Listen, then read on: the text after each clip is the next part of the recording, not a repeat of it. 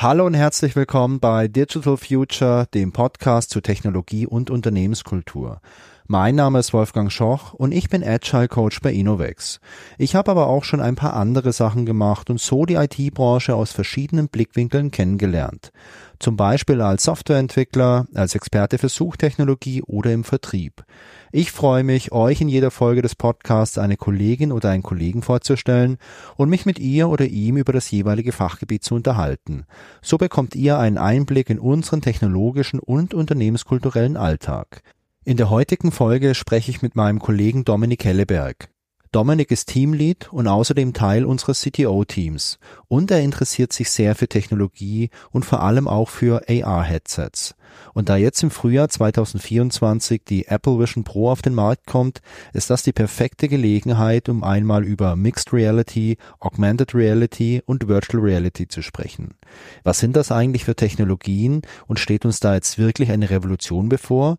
Oder ist die heutige Technologie vielleicht nur ein Zwischenschritt? Und wenn ja, was könnte uns in der Zukunft erwarten? Folgt uns in den Cyberspace zu einem spannenden Gespräch. Hallo Dominik, herzlich willkommen hier im Podcast. Ähm, du bist, glaube ich, auch zum ersten Mal hier zu Gast. Und ich frage mich ehrlich gesagt, warum, denn äh, du beschäftigst dich mit vielen spannenden Sachen und ich unterhalte mich immer gern mit dir. Dominik, wir haben ein spannendes Thema heute und zwar Mixed Reality.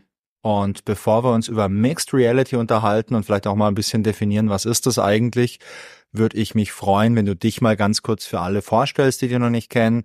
Wer bist du? Seit wann bist du bei uns? Und was machst du so den ganzen Tag, wenn du dich nicht gerade mit mir über Mixed Reality unterhältst? Ja, das ist eine gute Frage. Ähm, wie lange bin ich bei Innovex? Ich habe, glaube ich, irgendwann bei zehn Jahren aufgehört zu zählen. Es müssten jetzt elf oder zwölf sein. Ähm, Mache hier ganz viele verschiedene Sachen, wie du schon gesagt hast. Ähm, bin unter anderem Teamlead, ähm, eigentlich für den Bereich Mobile und Embedded, mache im CTO-Team mittlerweile, kümmere ich mich um so strategische Ausrichtung, technische äh, Themen. Ähm, da kommt dann auch ein bisschen das Mixed Reality-Thema ins Spiel ähm, und ähm, bin noch in vielen anderen Runden aktiv und äh, bin eigentlich immer an technischen Trends und äh, spannenden Sachen interessiert und freue mich da auch heute mal mit dir über ein Thema zu quatschen, was mich auch schon lange umtreibt, äh, geht auch schon viele Jahre zurück, ist ja auch nichts Neues eigentlich. Es kommt immer wieder in Hypewellen und die nächste reiten wir gerade und da ist es auch super interessant, sich mal anzuschauen, was so passiert. Ja, ich finde es auch super spannend, denn das Thema Mixed Reality, da geht's ja auch um solche Headsets und vielleicht auch ein bisschen um Virtual Reality. Ich habe im Vorfeld mal ein bisschen gestöbert und überlegt, wann ich das erste Mal mit sowas Kontakt hatte oder davon irgendwie Notiz nahm. Und das muss irgendwann mal Anfang der 1990er Jahre gewesen sein. Da gab es nämlich mal so eine 3D-Brille für einen Consumermarkt. Ähm, ich glaube, die hieß VX1. Das war so ein Riesending, die hat 1000 Mark gekostet. Ich hatte die nicht, weil ich hatte damals nicht so viel Geld. Aber ich habe mal ein bisschen gegoogelt und habe auch noch solche Werbeanzeigen von damals gefunden. Und äh, ja, das war damals ein cooles Ding. Und man glaubte damals, das ist die Zukunft. Das werden wir in ein paar Jahren alle haben, um irgendwie Computerspiele zu spielen oder virtuelle Welten zu erleben. Jetzt haben wir 2024. Es hat nicht so funktioniert, wie man sich damals äh, vorgestellt hat. Und können wir vielleicht mal gemeinsam ein bisschen äh, so die Historie durchgehen und mal auch definieren, über was wir heute eigentlich sprechen. Also was ist ein VR, was ist Mixed Reality, was ist AR? Ja, können wir gerne machen. Also bestimmt nicht vollumfänglich, weil tatsächlich die, ich glaube, die Forschung geht da noch viel weiter zurück. Wahrscheinlich noch zu Zeiten, als ich mich noch nicht mal mit Computern beschäftigt habe. Also mein bewusster erster äh, Kontaktpunkt mit AR war so ungefähr 2008, 2009. Das war so, die, die heutigen Smartphones kamen da gerade so raus, iPhone, die ersten Androids. Und dann kam es das erste Mal so, ah, wir haben jetzt eine Kamera und wir können Dinge overlayen darüber. Da gab es eine Applikation Wikitude auch aus Deutschland, die war da sehr populär, wo man einfach die Kamera in den Himmel halten konnte und dann wurden wichtige Punkte, die ähm, irgendwo geografisch eingezeichnet waren, drüber gelegt. Und damals war schon die, die Vision, also demnächst haben wir Indoor-Navigation, halten wir einfach das Handy hoch und dann wissen wir genau, wo wir hinlaufen müssen und ähm, können uns schöne Bilder an die Wand projizieren. Und ähm, das ist dann aber irgendwie auch nicht so richtig passiert ähm, zu dem Zeitpunkt. Dann, dann ist es wieder alles ein bisschen eingeschlafen. Und der nächste, der nächste Hype, an den ich mich erinnern kann, ähm, den wir, wo wir dann auch bei Innovex schon äh, äh, größere Dinge gemacht haben, war dann so 2016, 17 um den Dreh. Ähm, da kam dann die HoloLens. Auf einmal konnte man oder wurde versprochen, du kannst dir eine Brille aufsetzen und hast die Hände frei, kannst durch die Gegend laufen und dir werden für dich relevante Informationen äh, eingeblendet. Das war auch so die Zeit von Google Glass und Google hat Project Tango damals released. Das waren so die ersten Tablets, die noch so zusätzliche Sensorik drin hatten. Um, ähm, und da war auch wieder so, jetzt, diesmal wird's was, diesmal werden wir unsere Wohnung einrichten äh, mit Virtual Reality. Wir werden unser Auto vorher konfigurieren mit Augmented Reality etc. Ja, ich kann mich da auch noch super gut daran erinnern, an die Sachen, die du gerade aufgeführt hast. Also HoloLens von Microsoft fand ich damals mega spannend, weil Microsoft war für mich damals gar nicht so ein Player, der in dem Bereich irgendwie tätig ist. Das war für mich eher so, ja, Business Software plus Xbox. Und ähm, auch Google Glass kann ich mich dran erinnern, gab ja äh, damals einen mega coolen Werbespot, wie die äh, angeteasert wurde mit mhm. einem. Fallschirmspringer, glaube ich. Oh ja, ja, ja, das war. Also das war das war cool äh, produziert. Kann mich aber auch noch dran erinnern, dass Google Glass halt auch brutal gefloppt ist, weil die Akzeptanz nicht da war. Ja. Ganz im Gegenteil. Und ähm, aber so diese Grundidee, du setzt dir was auf und kannst dann irgendwie was, was virtuell erleben, die ist schon cool. Also die war in den 90ern cool, die war in den 2000ern cool und äh, die ist heute auch noch cool, aber weiß nicht, brauchen wir noch ein bisschen mehr als nur Coolness, damit sich sowas durchsetzt? Na, ich glaube, das, das Ding ist einfach, dass es nicht funktioniert hat, ne? Und die, ich glaube, das ist ja schon bezeichnend, dass der, der, der Wunsch danach ist so stark, dass die Firmen immer weiter forschen und äh, immer mehr Geld auch permanent in die Hand nehmen, um diesem Wunsch dann auch irgendwann Realität werden zu lassen. Und ich glaube auch, dass wenn man, ähm, wenn es mal dazu kommt, dass wir wirklich möglichst leichtgewichtig, also wenn das, wenn das die Vision oder das Ziel ist, dass du eine Brille aufsetzt, so wie du vielleicht eine trägst, ähm, und sie ganz normal, leicht und völlig transparent funktioniert und du einfach in deinem Alltag ähm, Informationen eingeblendet bekommst, die für dich in dem Moment relevant sind, dann ist das ja schon echt ein großer Deal. Also wenn das mal funktionieren sollte, und ich glaube, das ist die Vision, auf die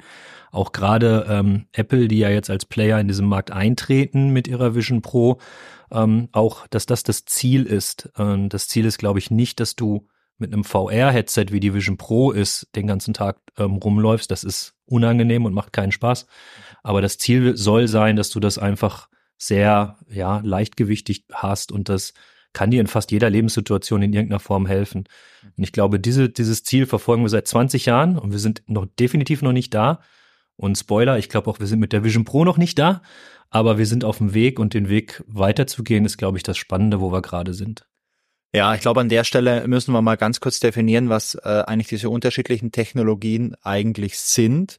Also wenn man von VR spricht, Virtual Reality, dann habe ich ein Headset auf, da sind zwei kleine Displays drin, vor jedem Auge ist eines und äh, ich bekomme dann so ein stereokopisches äh, Bild angezeigt, so dass ich quasi räumliches Sehen äh, erlebe, aber mit einem ja, computergenerierten Bild oder mit einem 3D-Video, das irgendwie aufgezeichnet wurde. Und äh, meine persönliche Erfahrung damit, also ich hatte mal äh, Google Cardboard, mhm. das war ja so eine Pappbrille, da konnte man sein Smartphone einlegen und mit einer speziellen App wurden dann auf dem Smartphone-Display halt zwei unterschiedliche Bilder angezeigt, die mhm. so ein bisschen unterschiedlich waren und man dadurch das räumliche äh, Sehen hatte. Da waren auch noch zwei so kleine Plastiklinsen drin, damit das halbwegs gut funktioniert. Und ich glaube, das hat irgendwie zwei, drei Dollar gekostet und war dafür ziemlich cool. Und ansonsten, ich habe von Sony noch diese VR2, das ist die 3D-Brille für die PlayStation, mhm. da kann man mitspielen. Ähm, ich habe mir die gekauft, weil die Werbung mega gut war dafür. ähm, und ich habe auch ein paar Spiele schon gespielt und die machen auch Spaß ist es aber nicht so, dass ich mich jeden Abend hinsetze und dann drei, vier Stunden spiele. Also mhm. ich habe ab und zu mal Lust und ich muss dann bei mir zu Hause im Wohnzimmer ein bisschen umräumen, weil man braucht ein bisschen Platz. Da muss der Wohnzimmertisch mal auf die Seite geschoben werden, dass ich nicht irgendwo drüber fall. Und ähm, die Brille an sich, die ist aber schon echt gut. Also wenn ich die aufhab und ich habe ein Headset im Ohr drin, dass ich da auch nichts höre von, von draußen, dann ist die Immersion schon gut, weil wenn du, wenn du dich konzentrierst, merkst du, es ist ein Computerbild, aber in der Bewegung merkst du es nicht. Und also nach ein paar Minuten bin ich dann halt irgendwie in so einem Star Wars Abenteuer und, und kämpfe irgendwie gegen die, die, die Bösen und so. Und meine Freundin lacht sich kaputt, wenn sie es sieht. Ja, am schönsten ist, die Leute von außen zu betrachten dabei, ja. Ja, da gibt's auch kompromittierendes Videomaterial. also das ist dann VR im Prinzip, dass ich wirklich in so einer komplett virtuellen Welt drin bin und was erleben kann. Genau, und ähm, im Prinzip ist ja auch, also das sind die beiden großen Dinge, die man eigentlich unterscheiden kann. VR, wo du wirklich voll immersiv bist, das heißt, du kriegst eigentlich auch von deiner Umgebung nicht mehr viel mit, sondern du bist wirklich gefangen in dem, was dir quasi präsentiert wird und ein bisschen entkoppelt von dem, was um dich rum passiert, von der ja. Realität.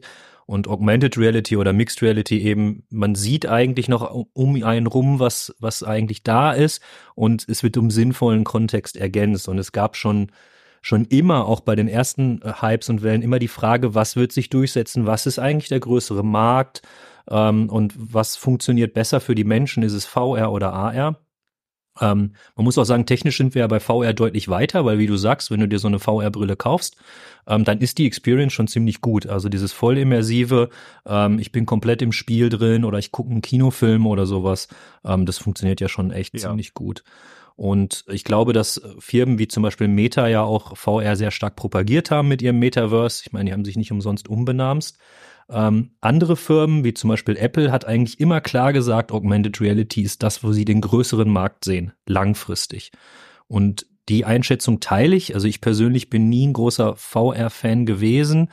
Ähm, Augmented Reality hat mich immer mehr fasziniert. Und ich glaube auch einfach aus dem Grund, dass ich mir bei Augmented Reality zumindest mal mittelfristig einfach viel mehr Anwendungsfälle vorstellen kann. Also wenn du dir deinen, deinen aktuellen Alltag überlegst, wie oft kannst du sinnvoll ein VR-Headset aktuell in deinen Tagesablauf integrieren? Wie du sagst, wahrscheinlich abends beim, beim Spielen auf der Couch, vielleicht mal noch, wenn du im Flugzeug sitzt und einen Film gucken willst oder sowas. Ähm, aber wenn du über Augmented Reality nachdenkst, dann, dann fallen mir von morgens von der Frühstückszubereitung über den Weg zur Arbeit einfach unendlich viel mehr Anwendungsfälle ein. Absolut. Also zum Spielen finde ich VR eine tolle Erfahrung wie gesagt, ähm, es wäre für mich nicht die Technologie, die ich jeden Tag nutze, wenn ich was spielen will, weil ich es manchmal auch schön finde, einfach so auf der Couch zu liegen und vielleicht mit dem Handheld ein bisschen zu spielen oder mal ganz klassisch mit einer Konsole ein bisschen zu spielen. Das ist ja auch schön.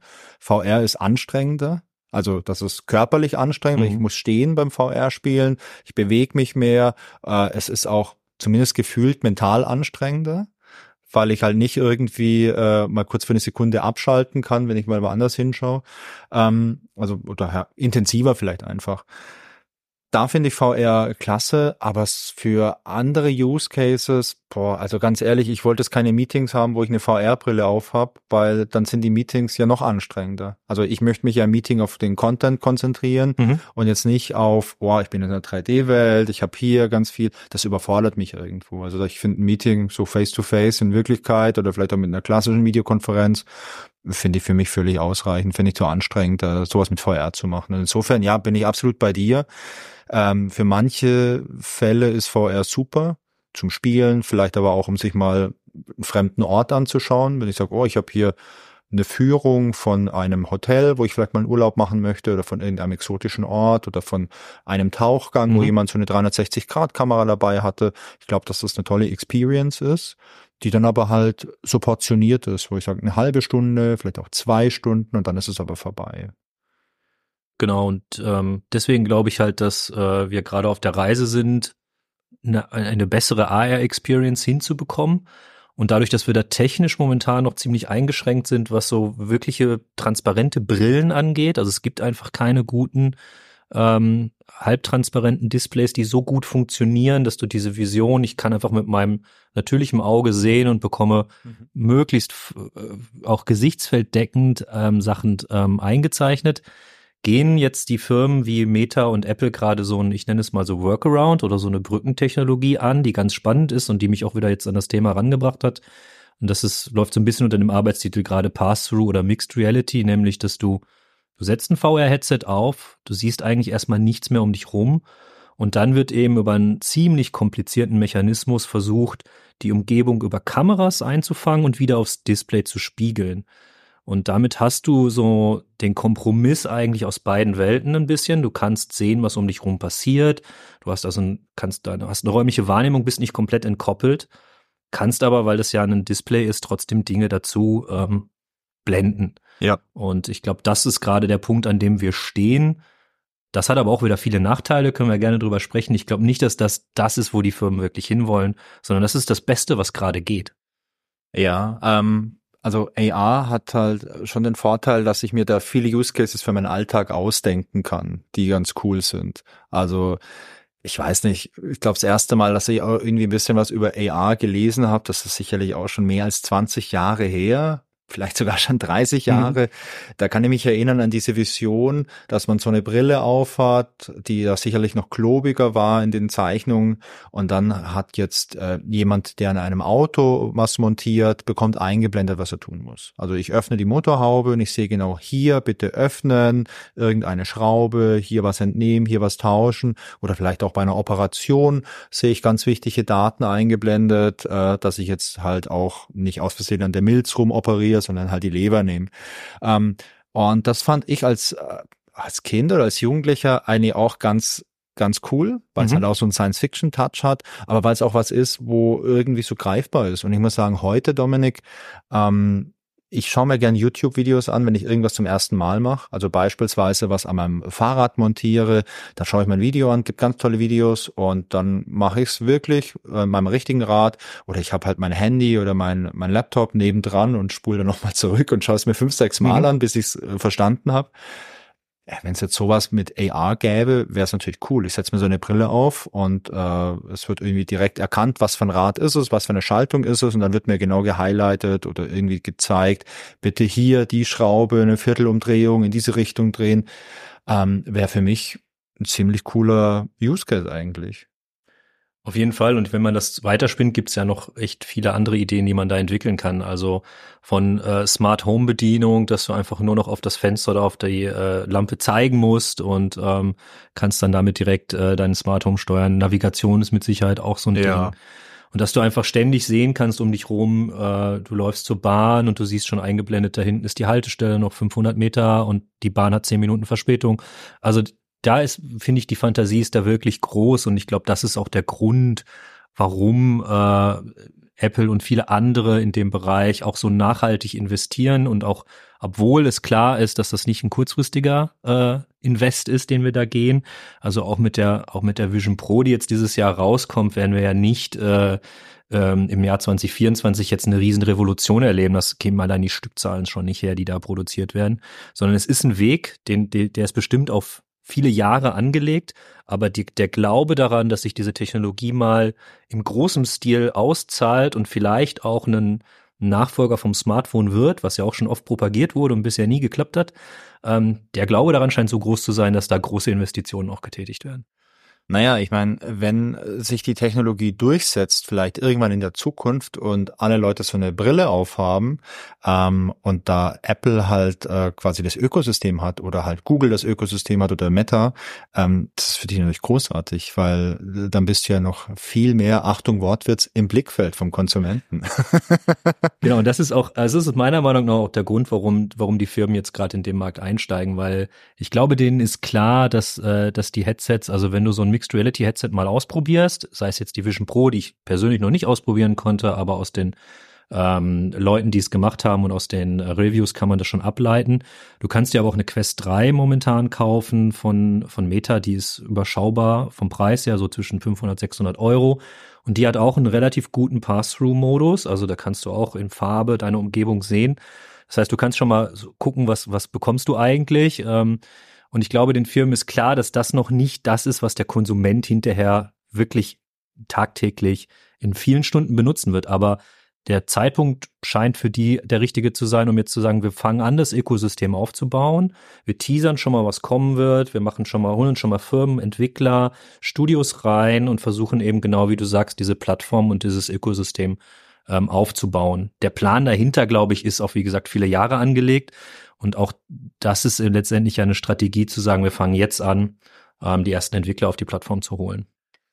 Wenn du sagst, dass der Plan auf viele Jahre angelegt ist, äh, dann werde ich neugierig, aber auch ein kleines bisschen skeptisch, weil ähm, wenn man sich heute anschaut, was es gibt, dann äh, ist es einfach groß. Also du hast solche Displays, du hast einen Akku, du hast Compute Power, mhm. die du drin brauchst. Und ich meine, die Vision Pro, die sieht aus wie eine Skibrille, eine dicke, ja. und du hast noch einen externen Akku, den du irgendwie in den Gürtel ranschnallst.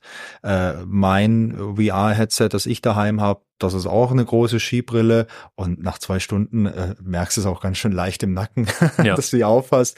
Und im Sommer kannst du die nicht benutzen. Also bei mir in meiner Wohnung im Hochsommer, wenn es richtig, richtig heiß ist, ist es halt super unangenehm, sich so ein Teil drauf zu packen aufs Gesicht, weil äh, du schwitzt da halt ganz schön.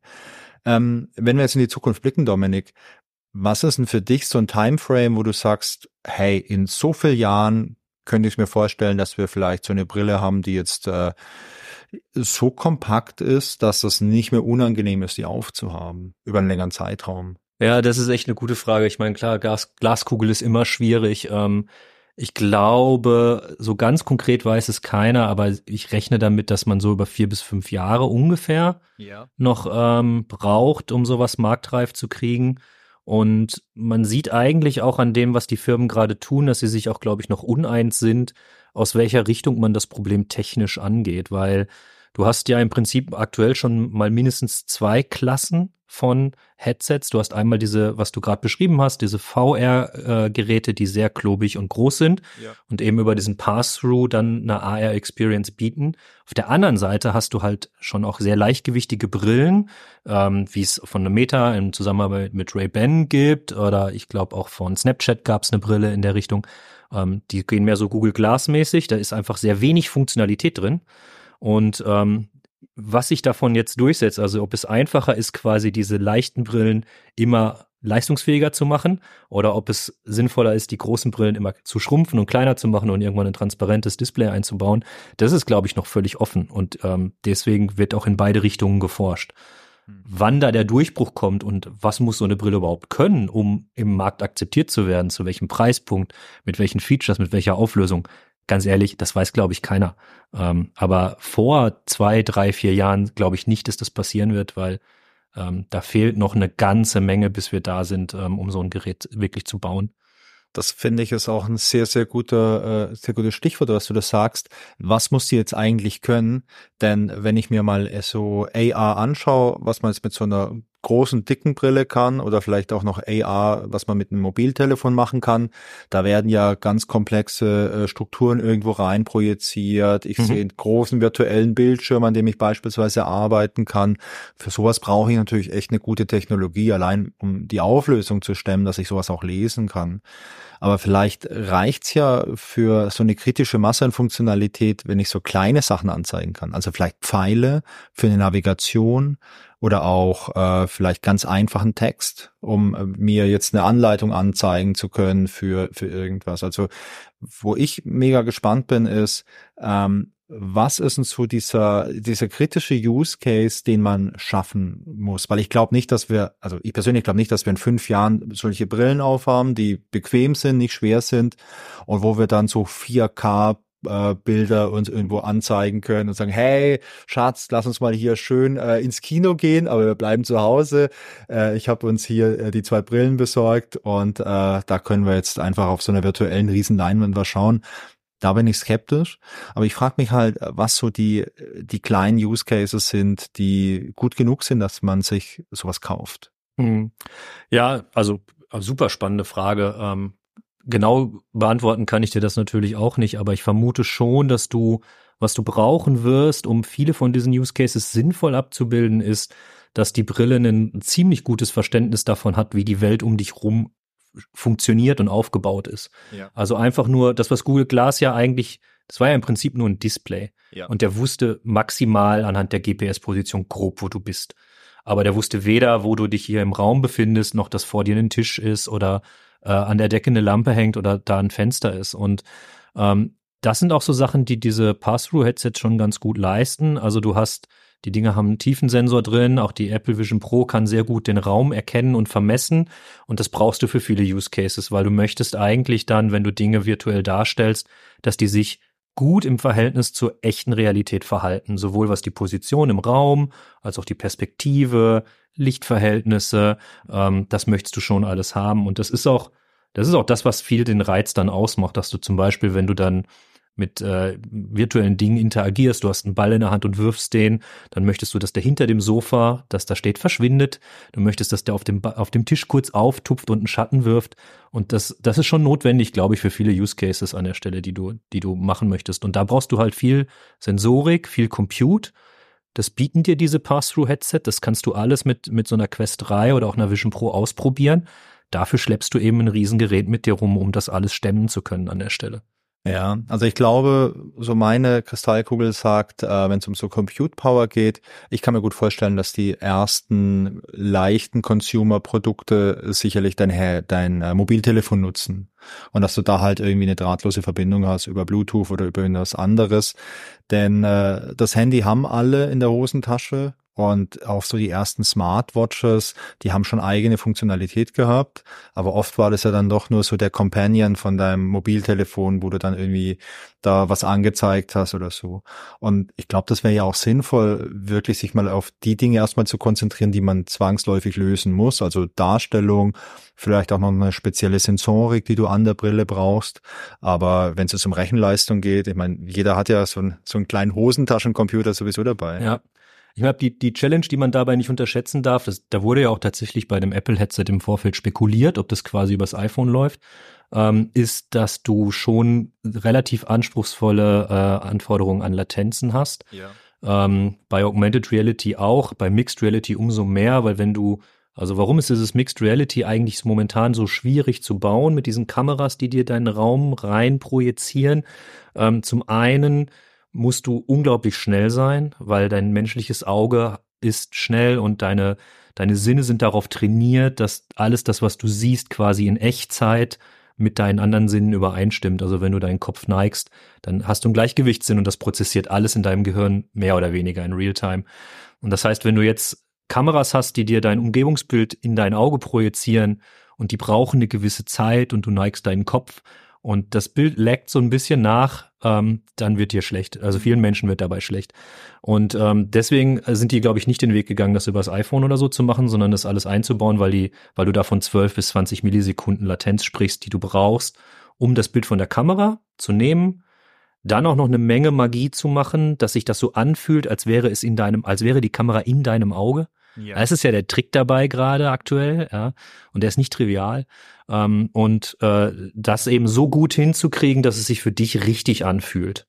Ähm, das ist, glaube ich, die Magie, die gerade in der Technologie steckt. Weißt du, was für eine Latenz das da verträglich ist für einen Menschen? Gibt es verschiedene Studien zu, ist auch super individuell. Also Apple spricht ja von 12 Millisekunden, bei den Quest-Headsets spricht man so von 40 Millisekunden, die noch akzeptabel sind. Hängt auch sehr stark davon ab, wie, wie sehr du dich im Raum bewegst, also wie wilde Bewegungen du machst. Aber über sowas sprechen wir. Und ähm, nur mal so als Referenz, wenn du jetzt dein Smartphone aktuell, wenn du damit Bilder oder Videos aufnimmst, da reden wir zwischen dem, was in der Linse vorne reinkommt an Licht, bis es auf dem Display landet, von über 100 bis 200 Millisekunden, was dir normalerweise gar nicht auffällt, wenn du ein Foto schießt. Ja. Ähm, aber wenn du das jetzt in dein Auge als Vollscreen projizieren würdest, dann würdest du es merken, dass es zu lange braucht. Dann wird dir eben schlecht werden, weil deine Sinne ähm, das nicht mehr übereinkriegen, was da passiert. Aber das ist auch ganz schön viel. 200 Millisekunden hätte ich jetzt nicht gedacht. Das ist ja, wenn du ein Video anschaust und der Ton ist asynchron um 200 Millisekunden, das merkst du. Da merkst du, mh, hm, irgendwie Irgendwas passt da nicht so. Genau, also wenn du es abspielst, ist es ja auch wieder synchron, aber bei der Aufnahme passieren da in der Regel so viele Schritte nochmal dazwischen, was die Aufbereitung des Bildes angeht, ähm, dass es halt eine gewisse Latenz hat. Damit tatsächlich auch mal Messungen gemacht, ja. Ja. Das ist echt spannend, hätte ich nicht gedacht. Ja, das heißt, äh, es bleibt weiterhin äh, interessant, wie es da technologisch weitergeht. Ähm, was ich auch spannend finde, ist, wenn es jetzt darum geht, dass man den Raum irgendwie vermisst und auch äh, detektieren kann, wo sind irgendwelche Gegenstände.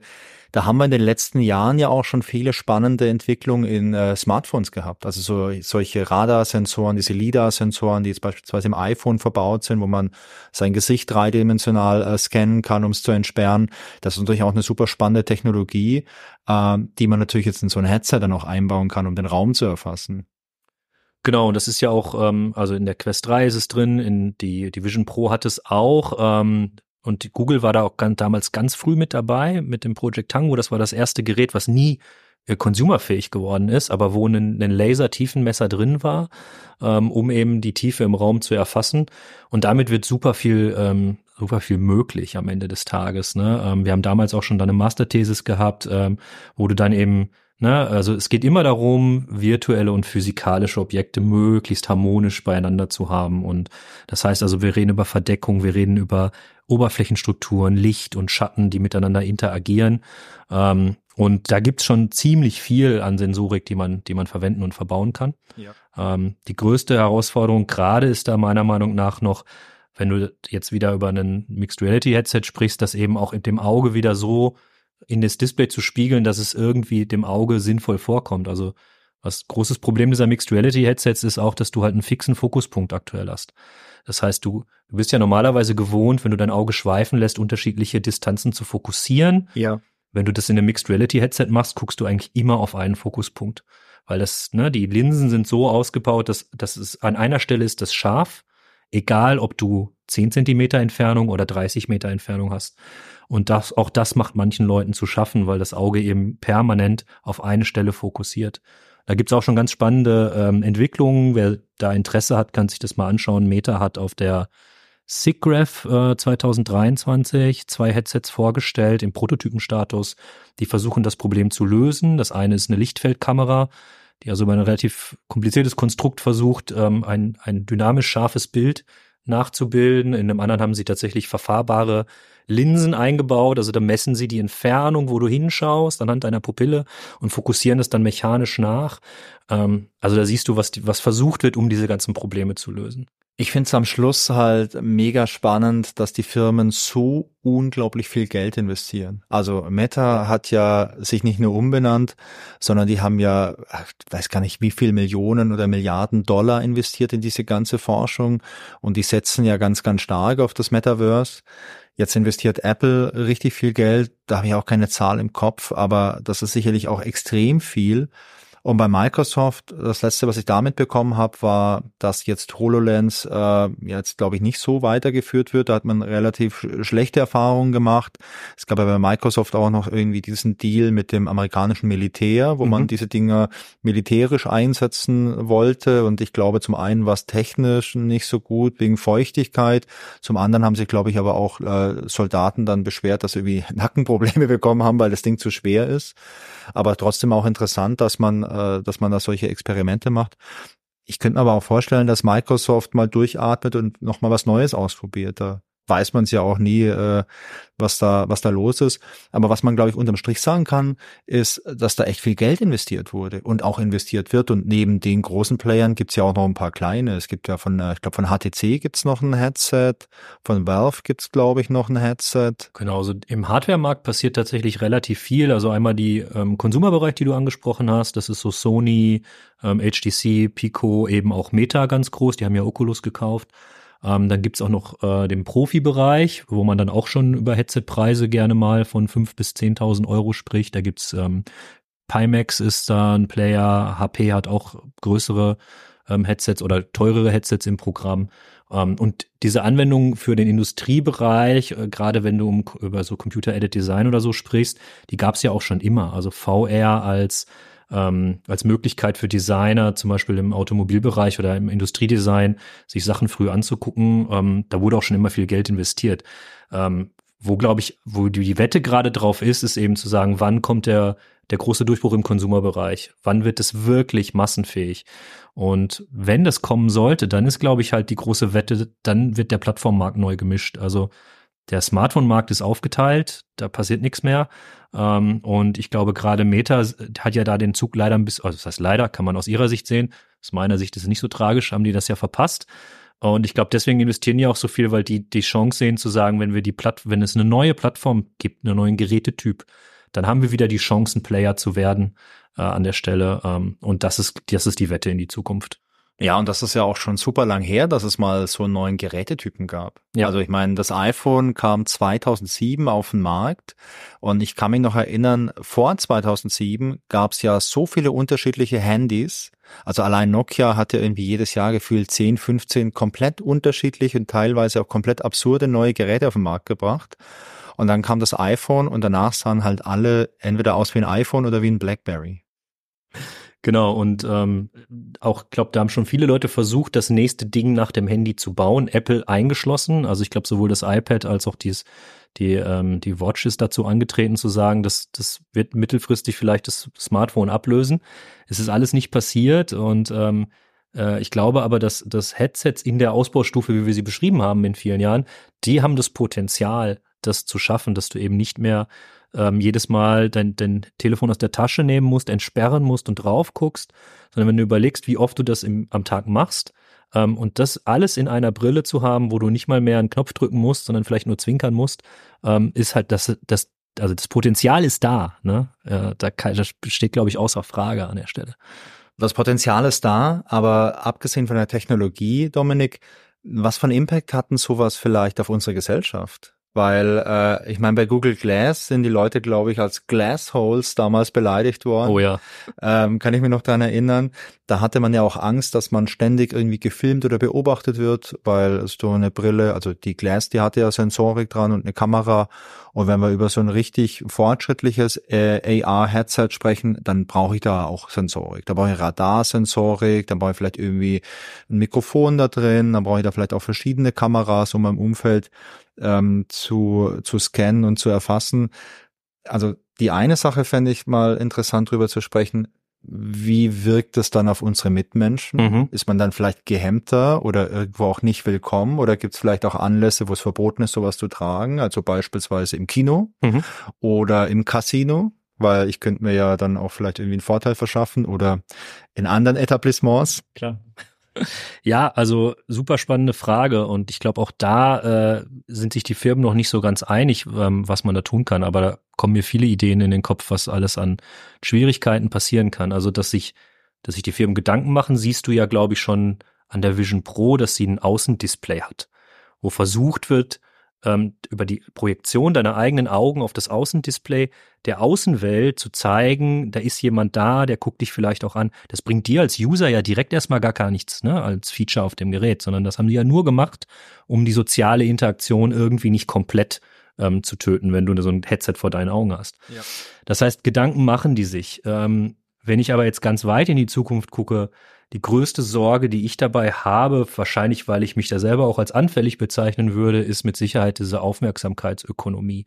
Also ich finde es ja schon schwierig, ähm, dem Smartphone zu widerstehen, den Notifications, die dann vibrieren, die, deine Smartwatch vibriert vielleicht noch. Du hast immer so ein bisschen das Gefühl, du könntest was verpassen. Fear of missing out. Es ist ein Klassiker und ähm, ich glaube, die Geräte sind da auch echt schon gut drin, äh, das so zu triggern, dass die Leute auch wirklich immer wieder auf ihr Smartphone gucken und es immer wieder anlocken.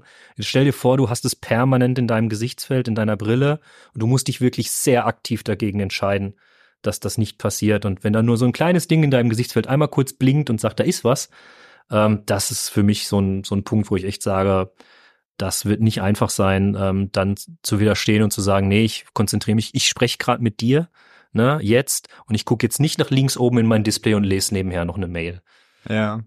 Wird es dann nicht vielleicht auch so ein kleiner Wettbewerb zwischen den Plattformbetreibern auf der einen Seite? Denn ich könnte mir vorstellen, Apple, Meta und alle anderen, die möchten natürlich, dass du möglichst viel Zeit auf der Plattform verbringst, dass du möglichst viel interagierst. Aber auf der anderen Seite möchte vielleicht ich als User ganz genau bestimmen, was mir da angezeigt wird. Also wird es dann nicht vielleicht so ein ganz schwieriger Interessenskonflikt, weil ich möchte vielleicht nicht jede Notification auf meiner Brille haben. Ich möchte vielleicht nicht jetzt hier das Angebot des Tages angezeigt bekommen, sondern vielleicht nur ganz bewusst sagen, Hallo Brille, bitte zeige mir XY an oder Hallo Brille, ähm, zeig mir bitte den Weg an zum Restaurant, bin es in einer fremden Stadt und dann passiert das. Ähm, das finde ich auch halt so eine sehr spannende und auch schwierig zu beantwortende Frage.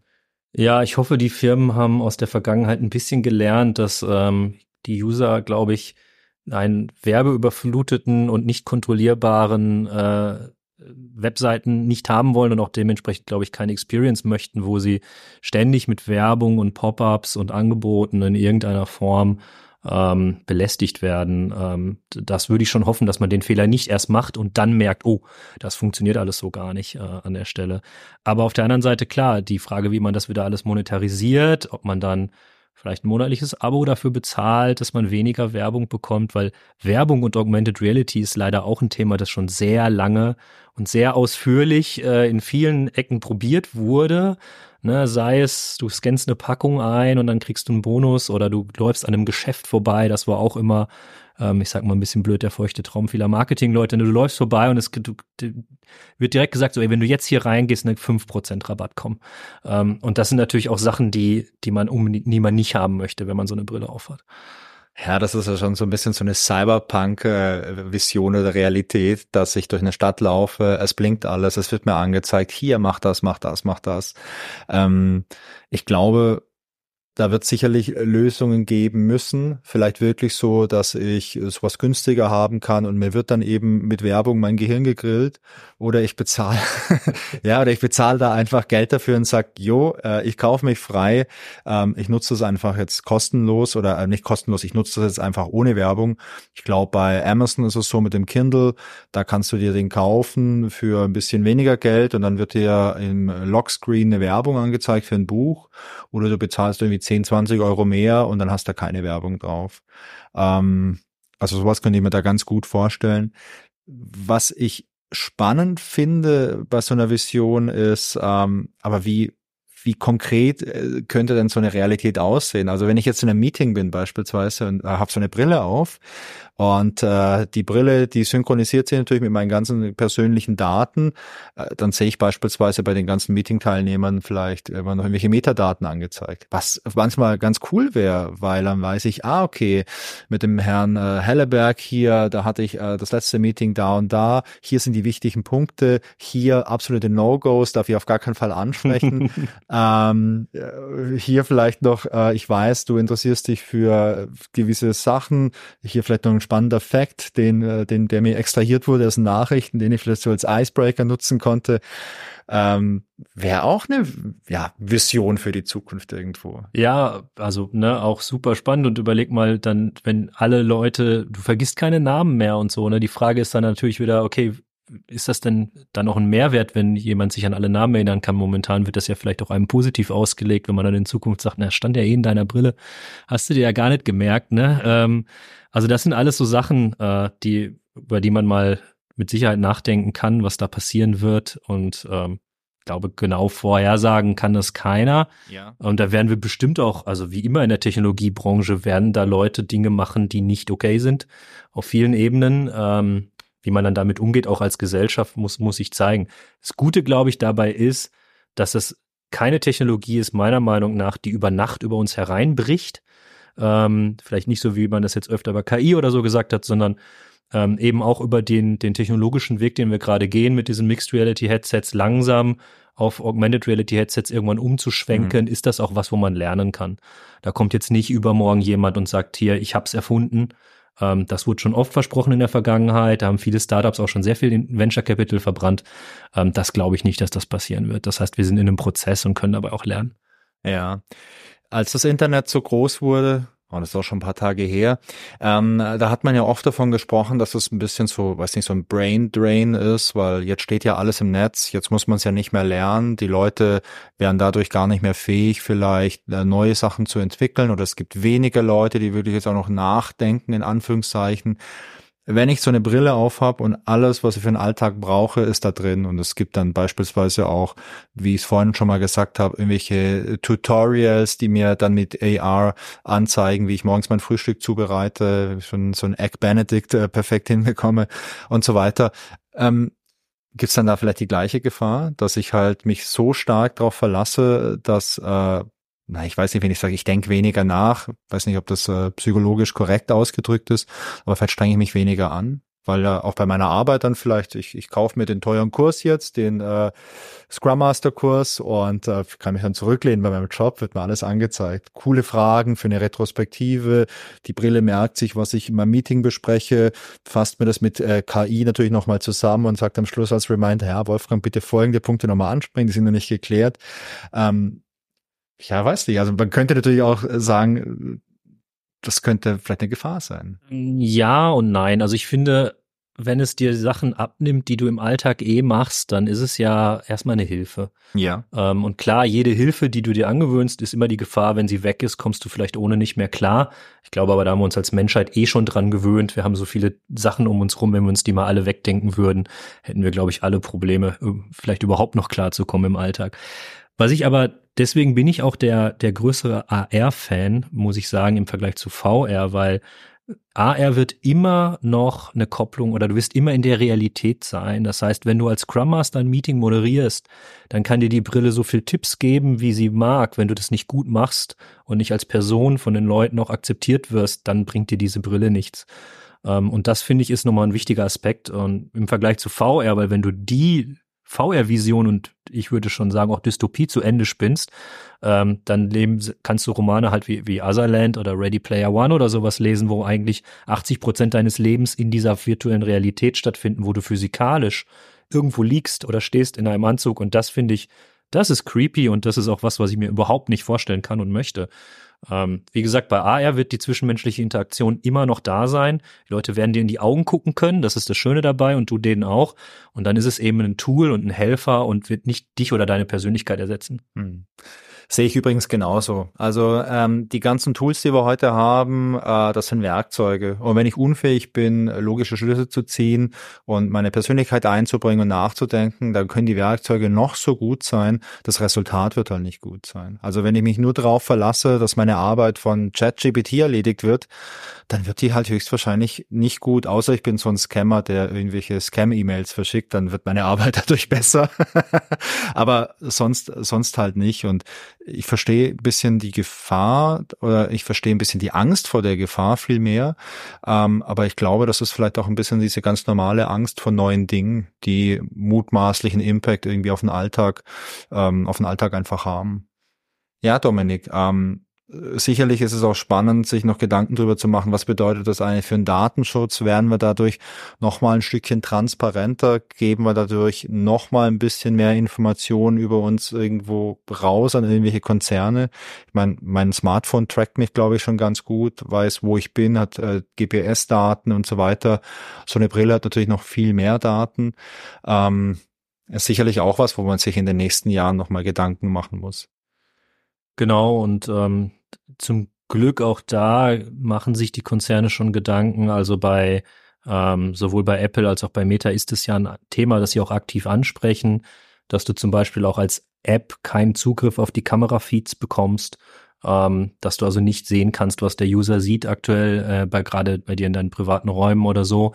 Ähm, auf der anderen Seite, zumindest bei Meta, wenn du einen 3D-Scan von einem Raum machst, braucht die App Zugriff darauf ähm, dann fühlt sich das schon wieder so ein bisschen komisch an, wenn die weiß, okay, wie ist eigentlich mein Wohnzimmer so grob eingerichtet. Ähm, da wird es mit Sicherheit äh, auch Antworten geben müssen drauf. Zum Glück glaube ich, dass die schon verstanden haben, dass, dass wenn man das auf der Privatsphäre in irgendeiner Form im großen Stil nicht gut macht, dass dann die Akzeptanz auch nicht da sein wird. Ähm, auch da wird es mit Sicherheit Fails geben, bin ich mir ganz sicher. ist der Technologie immer so. Ähm, aber das Bewusstsein ist definitiv vorhanden an der Stelle. Ähm, insofern, aber die, ich meine, dass es äh, Konzerne treiben, ist halt immer das Problem dabei. Es geht natürlich darum, Geld zu verdienen. Es geht darum, User auch an sich zu binden. Darf man sich auch nicht äh, irgendwie von, von trennen von dieser, von diesem Gedanken an der Stelle.